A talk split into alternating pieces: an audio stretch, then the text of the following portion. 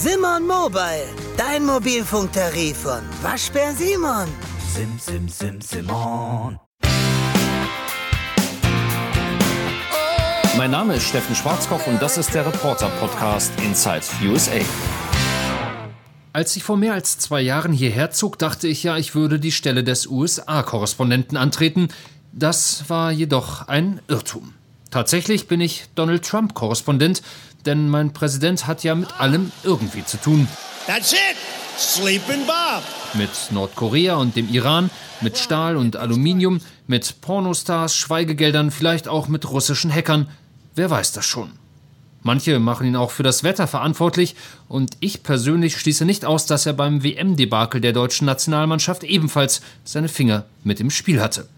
Und was meine vorlauten Kinder angeht, die müssen das ja schließlich auch von irgendjemandem haben. Because they are the fake, fake, disgusting news. Um mal auf andere Gedanken zu kommen, bin ich deshalb letztens mit meiner Familie zum Baseball gegangen, dieser uramerikanischen Sportart, die hier alle lieben. Warum auch immer. Ich muss dazu sagen, ich kenne mich da schon ein bisschen aus. Schließlich habe ich vor gerade mal 35 Jahren Brennball in der Grundschule gespielt und vom Prinzip her ist das ja das gleiche.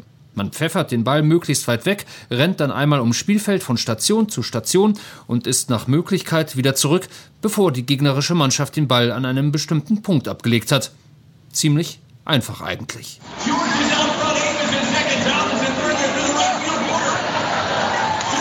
Also saßen wir letztens im Stadion der Washington Nationals, Block 141, Reihe U. Meine Kollegen Dirk und Alex waren noch dabei, beide hatten ein Bier in der Hand. Ich hatte kein Bier in der Hand, dafür Tochter Jette auf dem Schoß und die werte Gemahlin den Sohnemann. Jette war sofort sehr interessiert.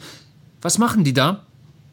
Ganz einfach, sage ich, der da hinten wirft den Ball und der da noch weiter hinten, der schlägt ihn wieder weg. Das ist doch Quatsch, befindet Jette und möchte gerne Popcorn haben. Till findet die Idee klasse, also finden wir sie auch klasse.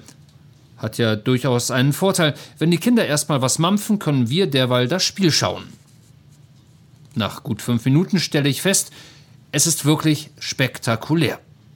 Ein Mann namens Eaton steht auf dem Spielfeld und macht Kaugummiblasen. Sein Teamkamerad, Herr Harper, steht gute 20 Meter entfernt und macht, soweit ich das sehen kann, gar nichts. Er steht einfach nur da.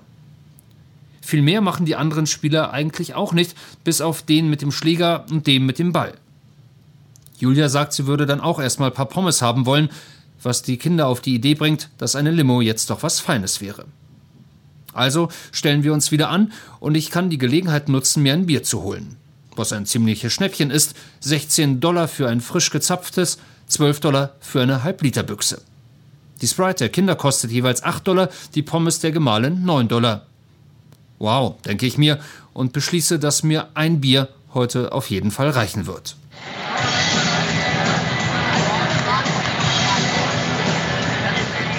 Als wir zu unseren Plätzen zurückkommen, unterhalten sich Dirk und Alex gerade angeregt über ihren Urlaub. Auch sie scheinen schwerst gefesselt zu sein vom Geschehen auf dem Spielfeld. Kaugummi Eaton steht jetzt 20 Meter weiter rechts. Herrn Harper entdecke ich nirgendwo. Vielleicht ist er gerade auf Toilette viel, verpasst er ja ohnehin nicht.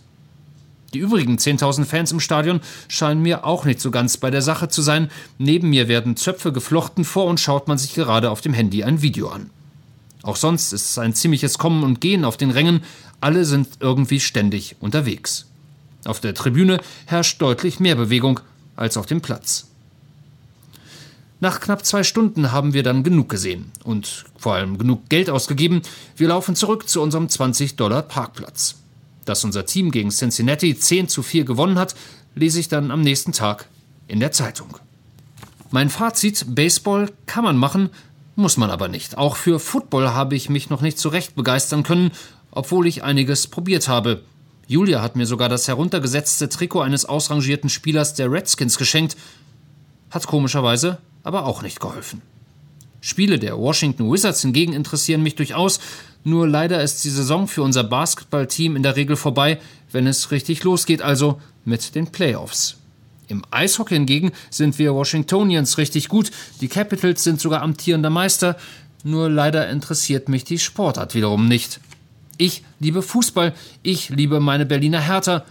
Da ist leider emotionstechnisch kein Platz mehr für die Mannschaft von DC United, auch wenn sie jetzt den alternden Wayne Rooney unter Vertrag hat. Da fällt mir ein, ich muss noch dringend David anrufen. David ist der Mann, der seit zehn Wochen versucht, die Klimaanlage unseres Autos zu reparieren. Erst war es die Verdampfungsanlage, die ein Leck hatte, dann der Kompressor. Weil David aber irgendwas mit dem Kompressor falsch gemacht hatte, mussten wir uns vor kurzem in Pennsylvania abschleppen lassen. Der Keilriemen war gerissen und ohne Keilriemen kommt man nicht sehr weit. David heißt eigentlich auch nicht David, sondern Pablo und kommt aus El Salvador, nennt sich aber trotzdem David. Er spricht fließend Spanisch und gebrochen Englisch, ich spreche fließend Deutsch und sehr gebrochen Englisch, wenn es um Kfz-Fachbegriffe geht. Vielleicht liegt auch hier das Problem, Kommunikation ist ja dieser Tage alles. Allerdings möchte ich nicht falsch verstanden werden, das Hauptproblem ist nicht David, sondern mein Auto. Ein Saturn, Baujahr 2008 mit knapp 160.000 Kilometern auf dem Tacho. Allein ihn zu starten ist schon sehr aufregend. Und das aus zwei Gründen. Erstens, weil es spannend ist zu erleben, ob er überhaupt anspringt und zweitens, wenn er denn anspringt, welches Warnlicht denn diesmal aufleuchtet. Und unser klappriger SUV hat verdammt viele Warnlichter. Und wenn die blinken, richtig, dann rufe ich mal wieder David an und versuche das Problem zu erklären. Und David versucht dann, das Problem zu lösen. Von diesen kleineren technischen Problemen mal abgesehen, ist unser Auto jedoch toll. Man kann darin die streitenden Kinder und die Gemahlin verstauen, die Großeinkäufe vom 15 Kilometer entfernten Aldi-Supermarkt, Pflanzen, Fahrräder, auch das ein oder andere Möbelstück wurde darin transportiert und momentan on top auch noch Schwiegermutter Carola, die gerade aus Deutschland zu Besuch ist und mit uns, aber ohne Klimaanlage, im Auto schwitzt. Ich darf an dieser Stelle vielleicht noch kurz erwähnen, dass Julia und ich uns auch im Besitz eines amerikanischen Führerscheins befinden, obwohl es nicht ganz so einfach war, den zu bekommen. Wir mussten zunächst online einen knapp sechsstündigen Alkohol- und Drogentest machen, eine theoretische Prüfung ablegen und dann einen Sehtest absolvieren. Anschließend zwei Beweisdokumente für unsere legale Anwesenheit in den USA organisieren, mit Social Security Card, internationalem und deutschem Führerschein zur Führerschein- und Zulassungsstelle MVA gehen und dort dann feststellen, nee, so einfach ist es dann auch wieder nicht. Tatsächlich scheiterten wir bei insgesamt vier Versuchen. Mal war noch eine offizielle Übersetzung des deutschen Führerscheins notwendig, mal fehlte die elektronische Zustimmung von Homeland Security.